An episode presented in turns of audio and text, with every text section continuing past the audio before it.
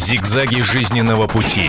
Ситуации, требующие отдельного внимания. Информационно-аналитическая программа «Особый случай».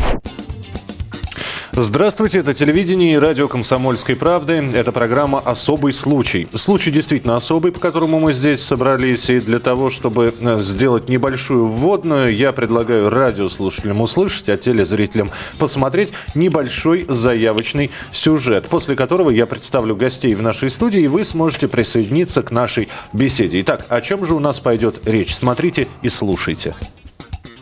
Экспериментов на Большом адронном коллайдере впервые с начала работы этого крупнейшего в мире экспериментального комплекса открыли новую элементарную частицу. Как и прежде, главной целью адронного коллайдера физики считают обнаружение таинственного бозона Хиггса, божественной частицы, которая отвечает за массу элементарных частиц. Новая частица поможет специалистам лучше понять, при помощи какой силы атомы соединяются друг с другом. Она также относится к разряду бозонов и является более тяжелой тяжелым вариантом другой частицы, которая была открыта наукой примерно 25 лет назад. Эксперименты по поиску бозона Хиггса пугают некоторых ученых своей непредсказуемостью. По одной из теорий, обнаружение этой частицы может привести к цепной реакции непроизвольного роста массы с образованием черной дыры, что грозит уничтожением всему живому. Насколько открытие новой частицы поможет приблизиться к разгадке бозона Хиггса? И можно ли это ожидать уже в 2012 году? Поговорим сегодня в программе «Особый случай» на радио и телевидении «Комсомольская правда». Несколько озадаченно наш гость покачал головой, но мы сейчас спросим, что было неправильно в нашем сюжете. Во-первых, я представляю э, редактора отдела науки Владимира Логовского в нашей студии. Здравствуйте. И у нас сегодня в гостях э, Виктор Саврин, э, заместитель директора научно-исследовательского института ядерной физики МГУ. Виктор Иванович, здравствуйте. Добрый что день. было неправильно? Вы так как-то озадачены. Я, ну, у нас просто люди не физики, поэтому... Ну, вот, понятно. Да, что нашли, Нет, то и ну, рассказали. Вот эта связь или параллель новой частицы, которая недавно была обнаружена с бозоном Хиггса, она, конечно, совершенно неприемлема. Это совершенно разные частицы, и если открытая новая частица состоит из двух кварков, Б-кварка и анти-Б-кварка, то Хиггс не составная частица, а точная частица. Правда, она может тоже распадаться на Б и анти-Б-кварки. Чувствую себя как на уроке физики. Владимир, пожалуйста, есть ли вопросы к нашему сегодняшнему гостю? Вот. У меня-то их много, начиная от кварков, Ой, заканчивая конечно. от- открытой частицей. Ну, сами вот эти поиски бозона Хиггса, они, конечно, вызывают много, много вопросов. А, но для начала, ну уж повод был, новую частицу действительно открыли. Не, не совсем новая, просто более тяжелые. Ну, может быть, она и новая. А, част- вообще массу частиц меряют э, в электронвольтах.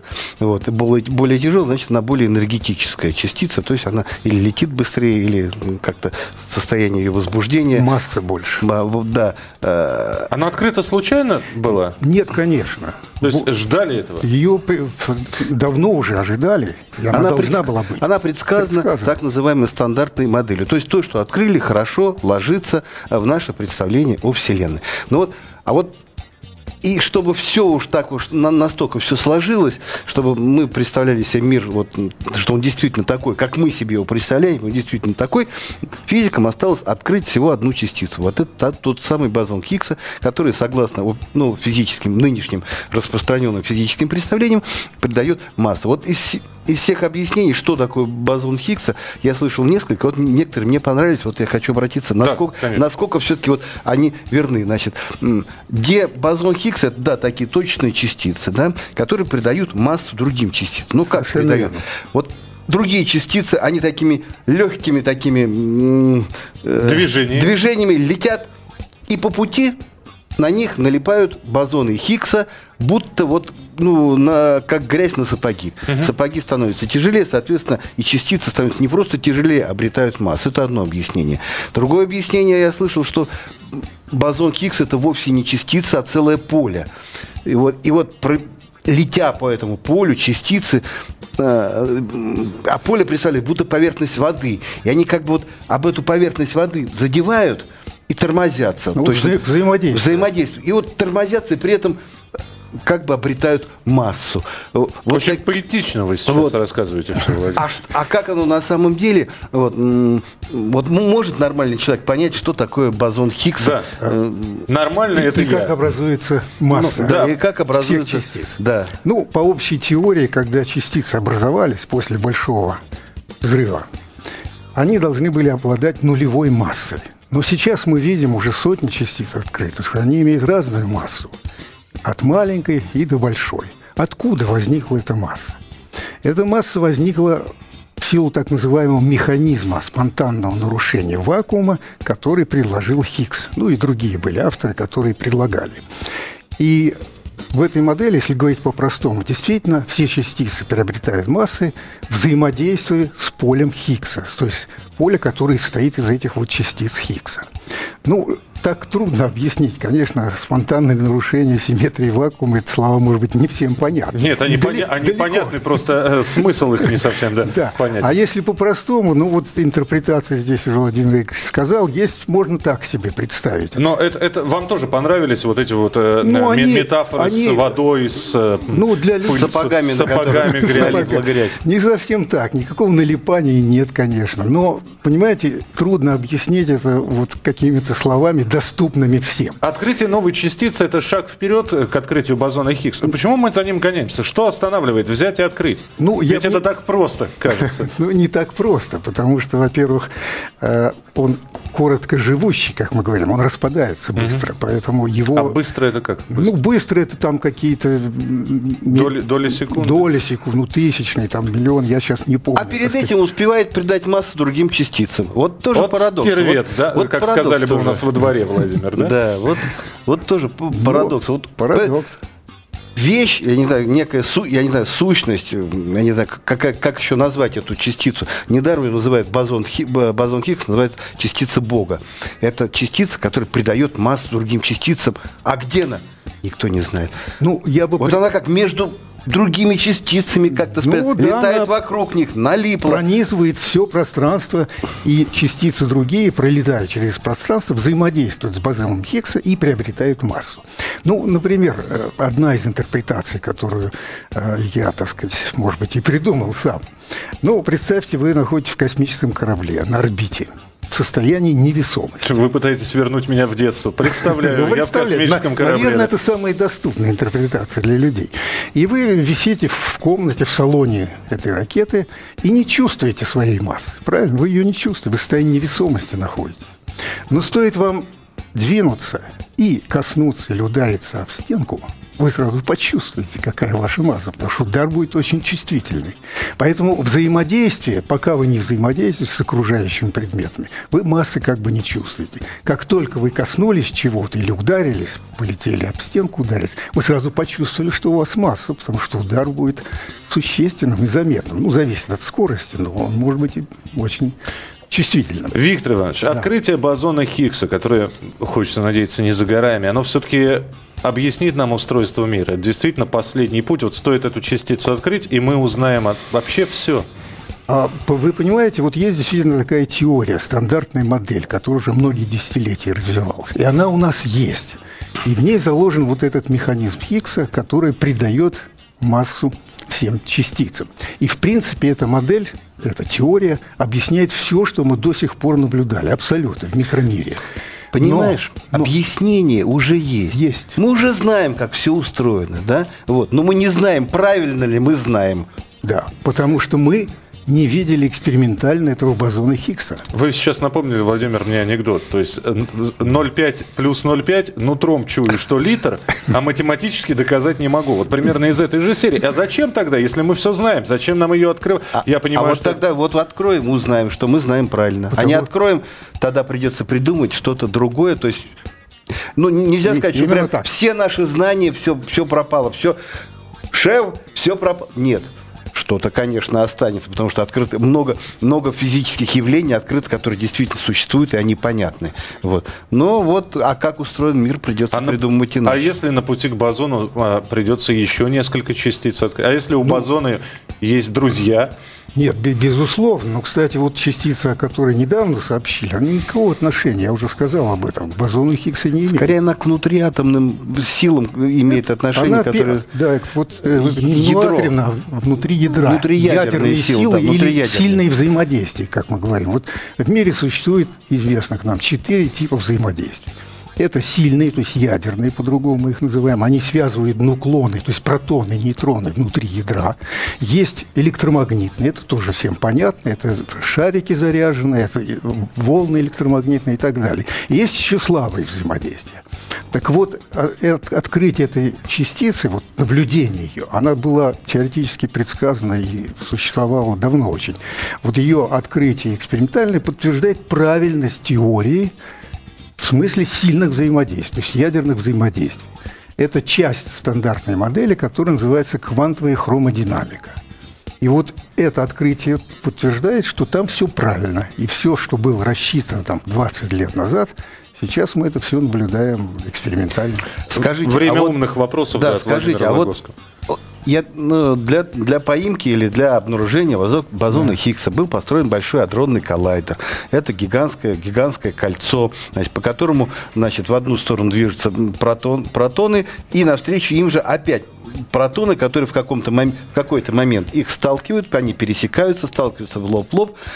Естественно, от этого столкновения они, как пушечные ядра, столкнувшиеся друг с другом, разлетаются на мельчайшие частицы, элементарные. Вот, и вот, собственно, вот сталкивает вот это столкновение протонов избрана методикой обнаружения бозона Хиггса. Почему именно такая методика?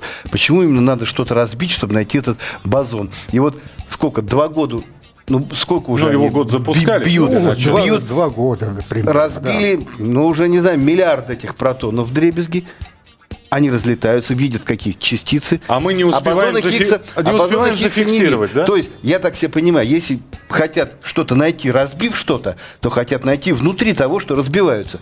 А внутри нету. Так может быть, сама методика неправильная?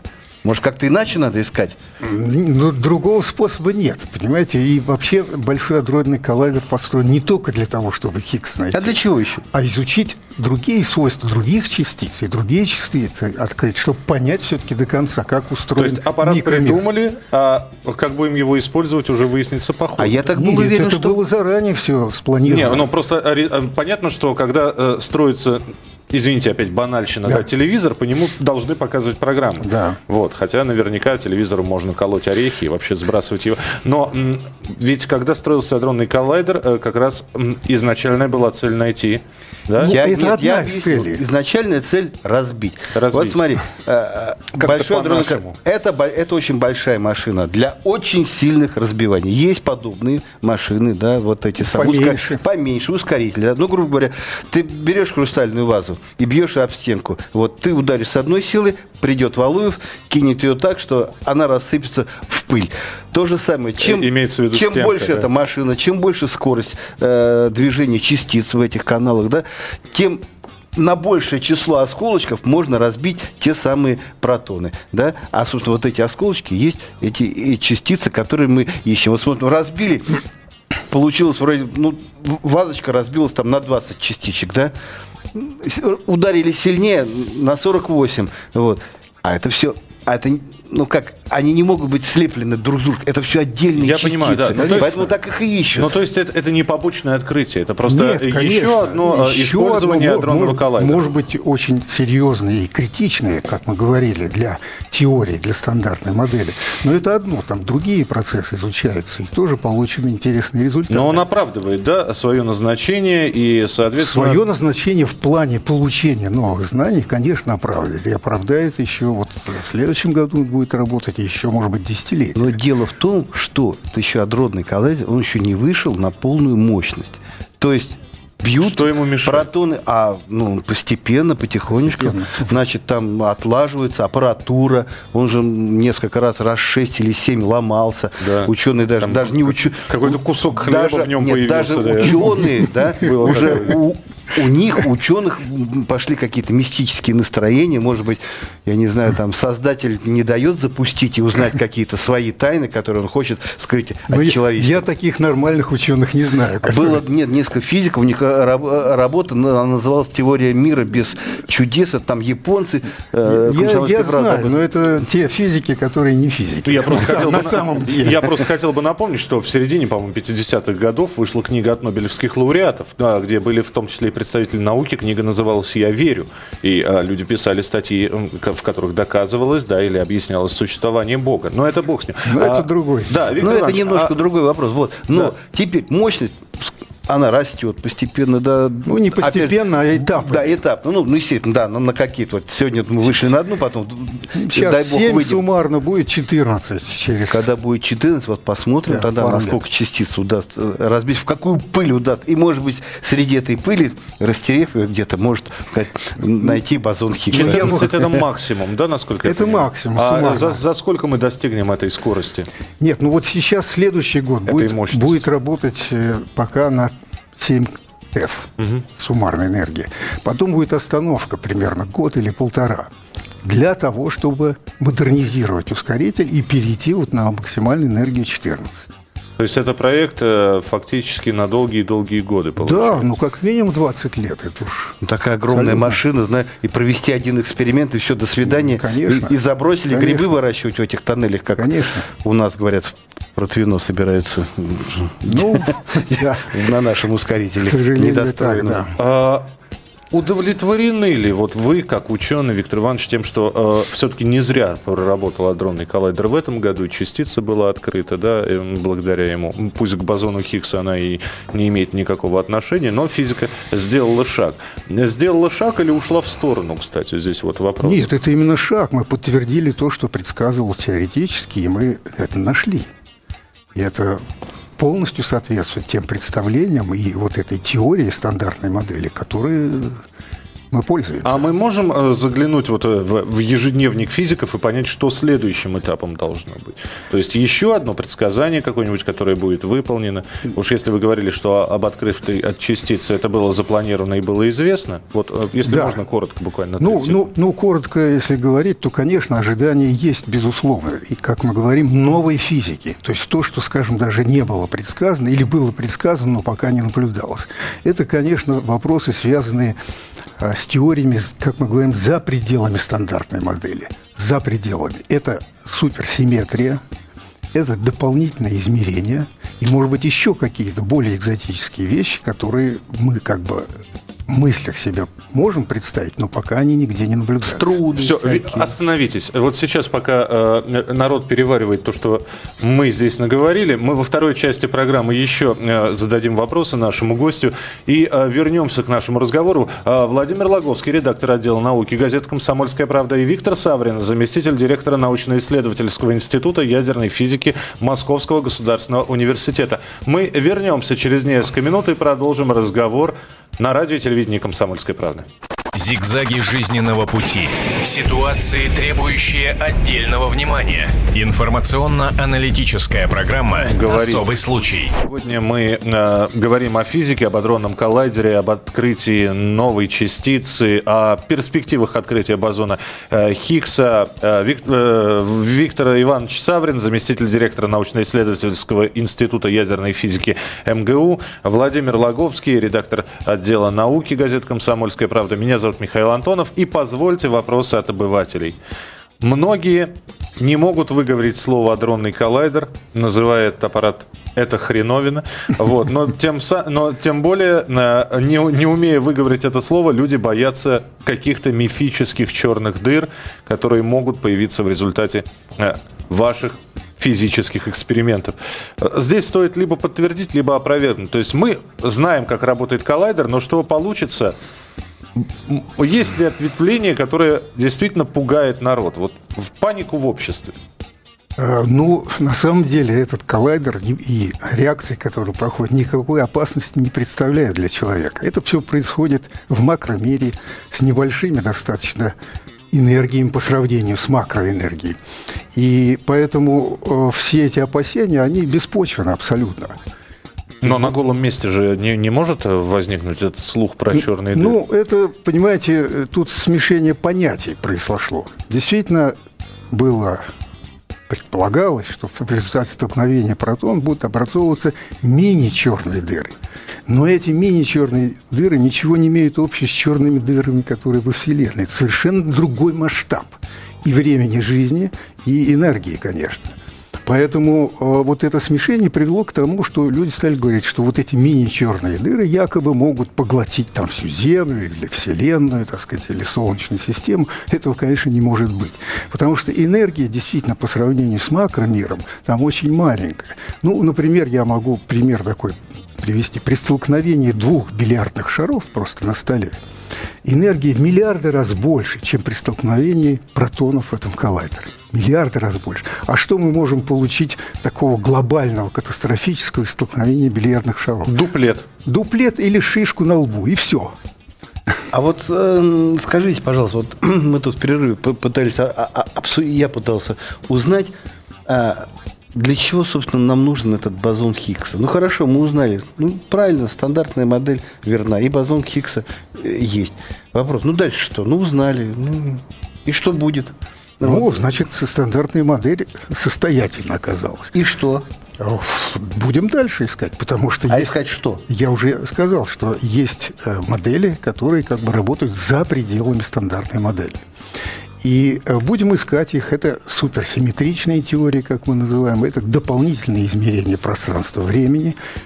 На это тоже необходимо какое-то время и э, усилия, чтобы показать, что это именно так устроено. А вот говорили, что где вот мы обнаружим бозон Хиггса, и, может быть, тогда эм, люди смогут задуматься о создании каких-то антигравитационных, может быть, устройств, может быть, путешествие э, к звездам сквозь какие-то складки в пространстве времени, сквозь кротовые норы, сквозь да, какие-то в, в обратном направлении. Да, и, и так как-то захватывает дух при слове бозон Хиггса, кажется, что вот если мы его найдем, то случится нечто такое, откроются такие горизонты, да, ну, как в каком-нибудь хорошем научно-фантастическом фильме. Американского производства, как правило, да. Ну, вот следует ну, это, такой, это, или мы зря тут облизываемся? Нет, почему? Не зря, но это не связано непосредственно с открытием бозона Хиггса. Даже если он не будет открыт, есть другие модели теории за пределами стандартной модели, где тоже есть бозоны Хиггса, но другого типа. Поэтому, конечно, вот то, о чем вы говорили, эти фантазии, они, э, ну, это пока фантазии, и, может быть, и останутся фантазиями, потому что это есть решение неких уравнений, э, очень сложных математических уравнений, но это не значит, что все решения должны воплотиться в жизни. Вот кротовые да, решения связаны, это уравнение Эйнштейна, решение связано с кротовой дырой и даже мини-черными. Кротовые дыры – это вот да. это позволяющие пространство времени, да. позволяющие за короткое время переместиться на колоссальное расстояние да сквозь ну, как-то сквозь ну, зна- Знаем. Да. Стругацких видали, читали видали, в, том видали. в том числе. А, Виктор Иванович, да. здесь ведь еще один вопрос возникает. Но а, я имею в виду сейчас а, такой абсолютно, опять же, а, может быть, обывательский прозвучит вопрос, но а, популяризация науки. Ведь не на голом месте берутся. Услышали звон, не знаем, где он, черные дыры, ага, засосет все. 2012 год мы еще, а, конец календаря мая, вроде как конец света, вот это вот все наклад. Вме... Такое ощущение, Ну не пугай, что... не конец календаря, не надо. Не конец календаря. Не конец. Конец очередного цикла. Ну, будем так говорить. Да. Не то, знаешь, закрыл все, где дальше календаря есть, нету. Все, нет, есть дальше календарь. народ в, ваших... Мы, мы консерваториев не заканчивали, да, мы знаем, что конец света. Нам сказали. Да. Причем соседи по, по лестничной площадке. Вопрос только в том, а не является ли наука в том числе и физика. Да, сложная наука, может быть, не очень понятная, да, но ведь можно простыми словами, что мы сейчас и пытаемся сделать, все объяснить.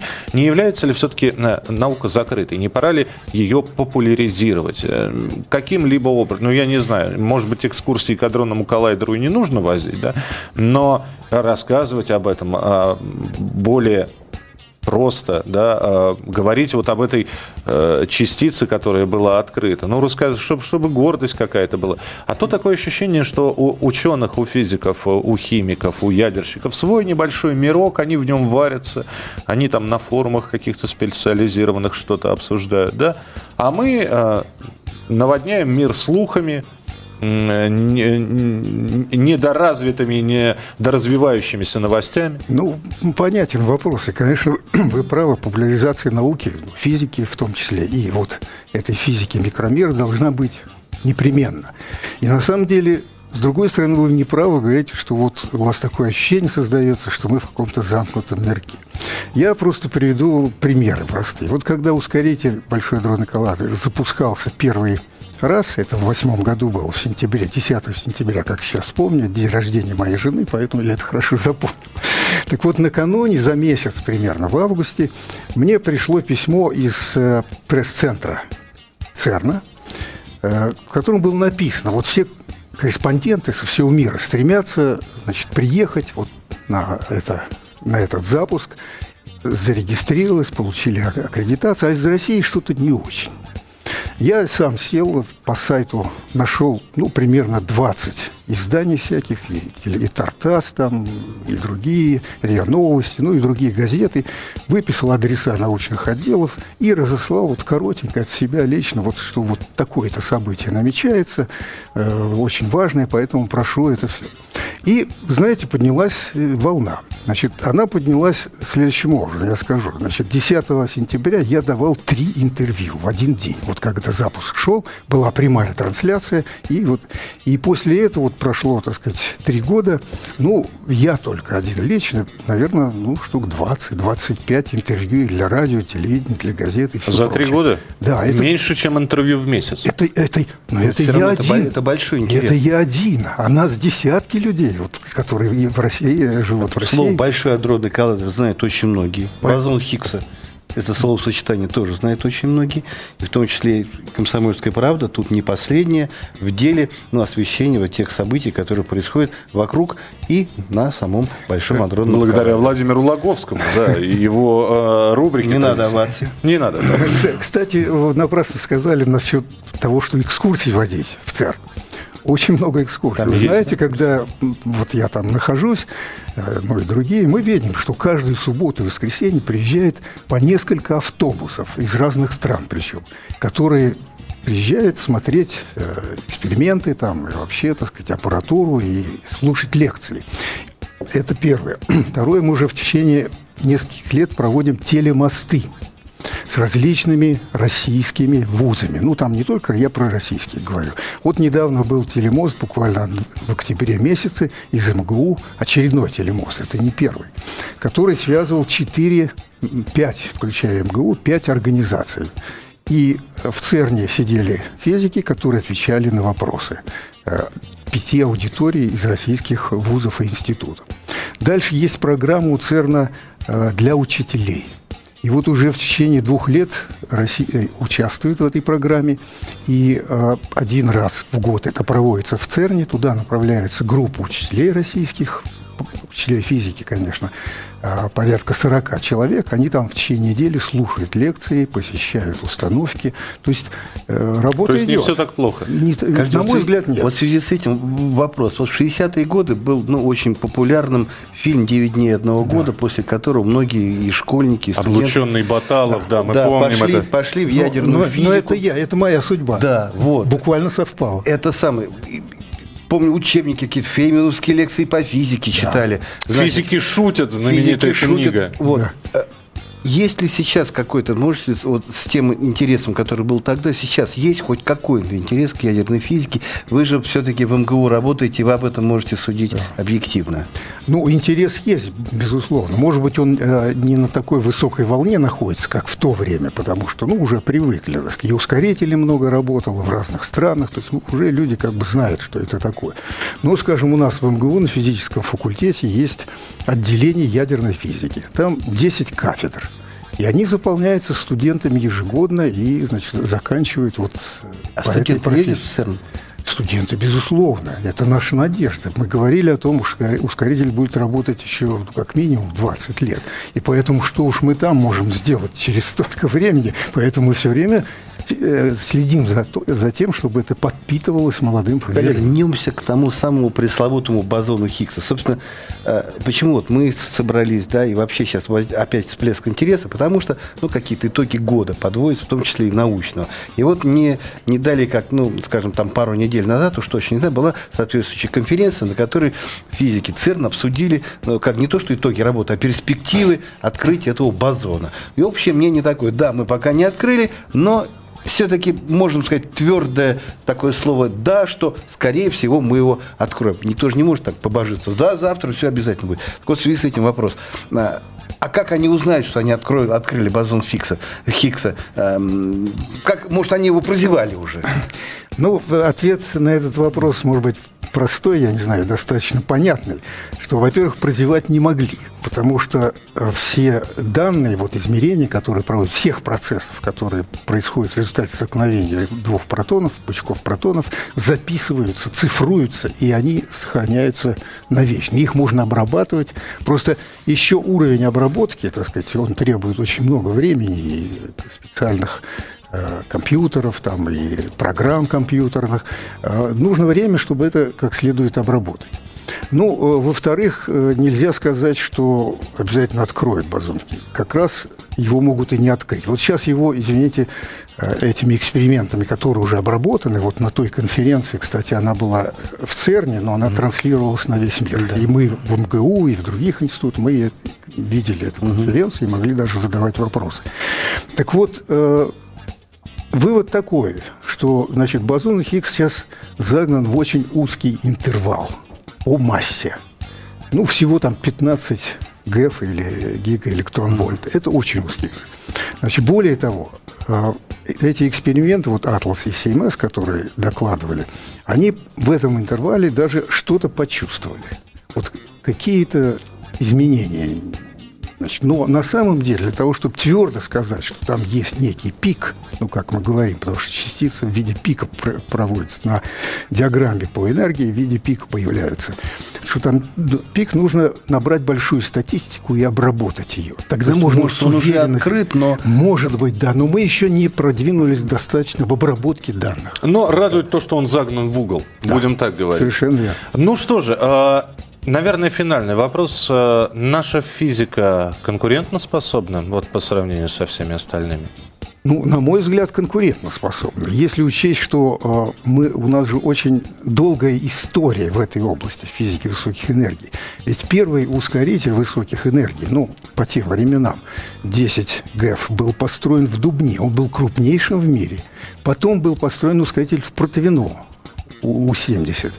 Э, с энергией 70 ГЭФ. Он тоже в течение пяти лет был самым крупнейшим в мире. Я просто мощным. не зря спросил. Очень хочется, Виктор Иванович, чтобы в 2012 году, говоря о физике, мы бы еще гордились, в том числе не, не только зарубежными коллегами, да, но и нашей физикой. С наступающим вас! Спасибо, Спасибо. вам большое за то, что были сегодня вместе с нами. Виктор Иванович Саврин, заместитель директора научно-исследовательского института ядерной физики МГУ. Владимир Лаговский, отдел науки, газета «Комсомольская правда». Зайдите на сайт kp.ru, прочитайте, там огромное количество статей. А у меня такое ощущение, что я ЕГЭ по физике сдал. Оставайтесь с нами, будет интересно. Спасибо. Зигзаги жизненного пути. Ситуации, требующие отдельного внимания. Информационно-аналитическая программа «Особый случай».